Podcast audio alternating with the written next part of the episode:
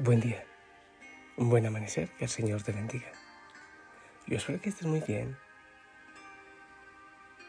Hoy te pido que oremos por todos los sacerdotes, los consagrados.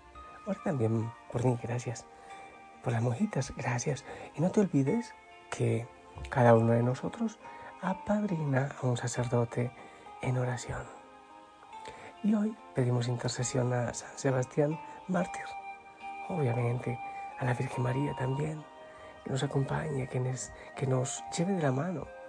Y pedimos al Espíritu Santo en este día, en lo que estés viviendo, en lo que el Señor te ponga frente a ti en este día, situaciones que resolver. Que el Señor te toque en tus dificultades, en la enfermedad. Que sea la mano del Señor que va luchando, que va peleando delante de ti. Ah, no te olvides, estamos diseñando una crucecita para, para avanzar en el retiro. A, a, propósito, tienes preguntas que responder. Eh, quiero compartirte el Evangelio. A ver, yo veo bastante mal. Eh, es que la letra es pequeña y está un poco oscuro, pero bueno. A ver, Marcos capítulo 3 del 7 al 12 dice así. En aquel tiempo Jesús se retiró con sus discípulos a la orilla del lago y lo siguió una muchedumbre de Galileos. Al enterarse de las cosas que hacía, acudía mucha gente de Judea, de Jerusalén y de Idumea, de la Transjordania, de las cercanías de Tiro y Sidón. Encargó a sus discípulos que le tuviesen preparada una lancha, no lo fuera a estrujar el gentío como había curado a muchos, todos los que sufrían de algo se le echaban encima para tocarlo. Cuando lo veían, hasta los espíritus inmundos se postraban ante él, gritando, Tú eres el Hijo de Dios. Pero él les prohibió severamente que lo diesen a conocer. Palabra del Señor. Bien, yo sigo aquí en, en Betel en la montaña del silencio y ya paso muy bien en este silencio, en esta soledad. Alguien me preguntaba estos días, ¿y si aguanta tanto tiempo? Quisiera tener más tiempo para estar acá. De hecho, hay una monjita que pasa mucho tiempo acá. Ojalá que haya muchas. Eh, la alabanza, la alabanza, estos espíritus inmundos, dice la palabra del Señor, que hasta ellos alababan a Dios, pero el Señor pues alababan a Jesús, pero él se los, los prohibía. ¿Cómo es que, cómo es que dice? Dice, decían los espíritus inmundos, se postraban ante él y gritaban, tú eres el Hijo de Dios, pero él les prohibía severamente que lo dieran a conocer. Eh, el mayor título que hay para Jesús es Hijo de Dios. Ese es el mayor título que hay para él. Ahora, ¿por qué él prohibía a estos espíritus inmundos que lo, que lo declararan? Pero bueno, eh, ¿acaso no era que se estaban convirtiendo los demonios? Yo recuerdo mucho de ese hombre grandote, Gabrielito, cuando era pequeñito, nunca lo olvido y lo he recordado mucho. Estábamos orando allá en Cochabamba, en el centro San Martín, nunca lo olvido. Y estábamos en un círculo, varias personas orando por distintas eh, cosas. Y este niño pequeñito, nunca lo olvido, dice, Señor, yo te pido que Satanás se convierta, se convierta a ti. Y yo lo miré, todos lo miramos, bueno, eso sería muy bueno, ¿eh? Porque el Señor, entonces, si estos demonios, si estos espíritus inmundos le declaraban hijo de Dios, ¿por qué lo rechazaba? ¿Sabes por qué? Porque no se puede declarar una cosa y hacer otra. No se puede. Eh, el Señor dice, no todo el que me diga, Señor, Señor, entrará en el reino de los cielos. Es como aquella casa que fue construida sobre arena, se puede destruir eh, enseguida con un vientecito. Nuestra fe tiene que estar fundamentada también en, en lo que vivimos. Es horrible el daño que hacemos cuando decimos es que yo soy católico, es que yo creo en Cristo, es que yo soy cristiano, pero nuestras obras dicen otra cosa. Yo he sufrido mucho por eso, la verdad. Y, yo a veces, no sé, no sé, si me voy a encontrar en muchas cosas, pero eh, padre, es que bautice a mi hijo. Sí, pero si vas a hacer una jarana, una borrachera que solo lleva a Satanás, a la familia, yo no estoy de acuerdo, no lo hago. O padre, es que nos vamos a casar, ayúdenos, que la misa, obviamente ya no, pues por mi estilo de vida, pero antes yo decía, recuerdo una pareja que se comprometieron, padre, no va a haber licor, vamos a celebrar cristianamente. Uy, Dios mío, tuvieron una borrachera como de de dos o tres días y al fin de eso tuvieron una cosa gravísima. No digo que fue un castigo de Dios, pero, pero es que si realmente hacemos las cosas de Dios, debe ser con los hechos y con la palabra, con todo. Porque los espíritus inmundos no podían transformar, no estaban seguramente viendo cómo hacer caer en tentación a Jesús y a todos los demás.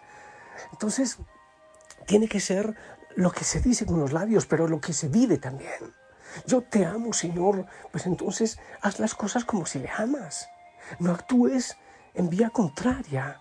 Y eso, insisto, ha hecho mucho daño a la iglesia, muchísimo daño a la iglesia. La alabanza para el Señor tiene que ser de corazón, pero también de obras.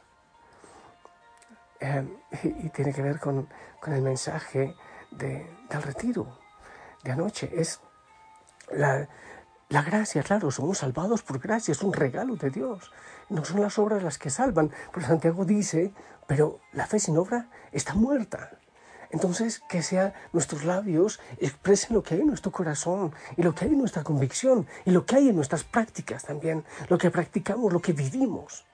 Que no seamos solo cristianos dentro del templo, en la misa, sino que seamos de tiempo completo.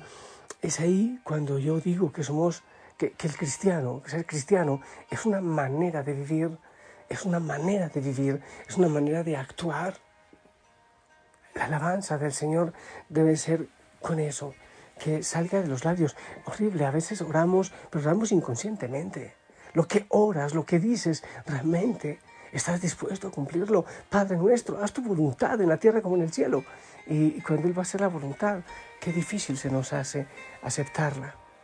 Sabes que hay otra cosita que me parece muy interesante aquí en, el, en la primera lectura de este día. Dice que después de la batalla, eh, a ver, dice, cuando volvieron de la guerra, después de haber matado David al, filisteo, las mujeres de todas las poblaciones de Israel salieron a cantar y a recibir con bailes al rey Saúl, al son alegre de banderos y sonajas, y cantaban, mira lo que decían, decían, Saúl mató a mil y David a diez mil. Y ahí empezó una lucha de Saúl tremenda contra David. ¿Por qué? Porque la alabanza venía para, para los seres humanos, para Saúl y para David. A Saúl no le gustó, porque le echaban más flores al otro. La alabanza es para el Señor. ¿Qué quiere decir? Ahí está también la alabanza perfecta. Cuando a ti te digan, qué bien lo hiciste, cantaste para el Señor, qué hermoso lo hiciste. ¿Sabes? es una cosa que yo aconsejo. ¿Cómo responde uno? Sí, recibe la alabanza. Sí, recíbela, porque hay gente que huye y se esconde. Recibe la alabanza, pero tú debes decir, la gloria para el Señor. Qué bien predicaste, la gloria para el Señor. Qué bien estás haciendo esto. Sí, gloria al Señor. Enseguida, así como pienso yo, la Virgen María, eh, todas las oraciones que llegan a ella, enseguida las lanza y nos muestra al Salvador. Entonces, dos detalles creo que es importante que aprendamos en esta palabra. La primera es que nuestra alabanza y lo que decimos del Señor, lo que decimos al Señor, debe tener a raíz en nuestro corazón, en nuestro deseo de que realmente eso se haga en nuestra vida, que lo que digamos con nuestros labios es lo que sale de nuestro corazón, pero es también lo que decimos en nuestra vida. Y lo otro es toda alabanza, toda gloria que tú le des a los seres humanos. Hey, que pase directamente hacia Dios. Gloria al Señor por lo que estás haciendo. Eh, me ha ido bien en esto. Gloria a ti, Señor, por eso. Tú eres grande. Y toda la alabanza que alguien haga para ti, para el Señor. Oye, imagínate si uno se queda con la gloria y cuando fallemos y metamos las patas, ahí es donde la gente se defrauda.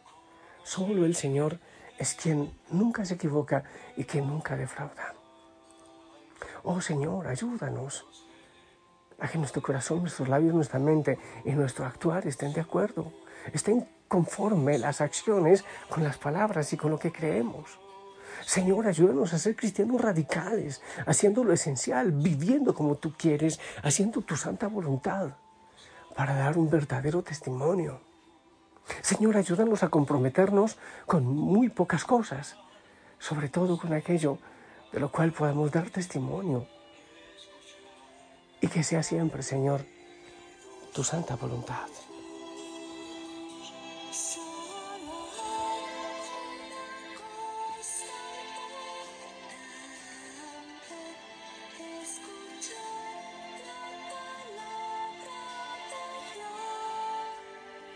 Oye, cómo nos gusta ¿eh? que nos alaben, ¿verdad? ¡Qué bien lo hiciste! Otras veces nos molestamos porque no nos echan florecitas, porque no le dan palmaditas a nuestro ego. Y hay gente que se molesta por eso. Ahí lo vemos de otra manera en la primera lectura. Saúl y David. Oh Señor, que toda gloria sea para ti. Que hoy lo que hagamos sea para alabarte, que sea para ayudar a empujar tu reino, para que tu voluntad se realice.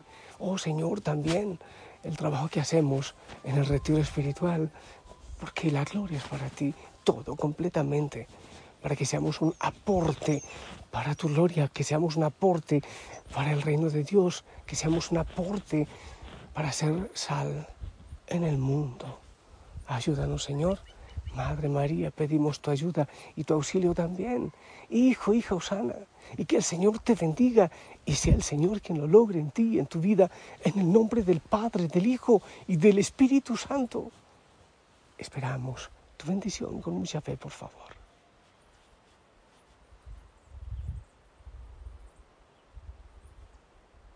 Amén. Amén. Gracias. Sonríe. Sonríe y pilas. Tienes trabajo. Detente un poco en tantas cosas para que puedas reflexionar el tema del retiro. Yo te amo en el amor del Señor. Si el Señor lo permite, nos encontramos en la noche, nos escuchamos en la noche. Hasta pronto.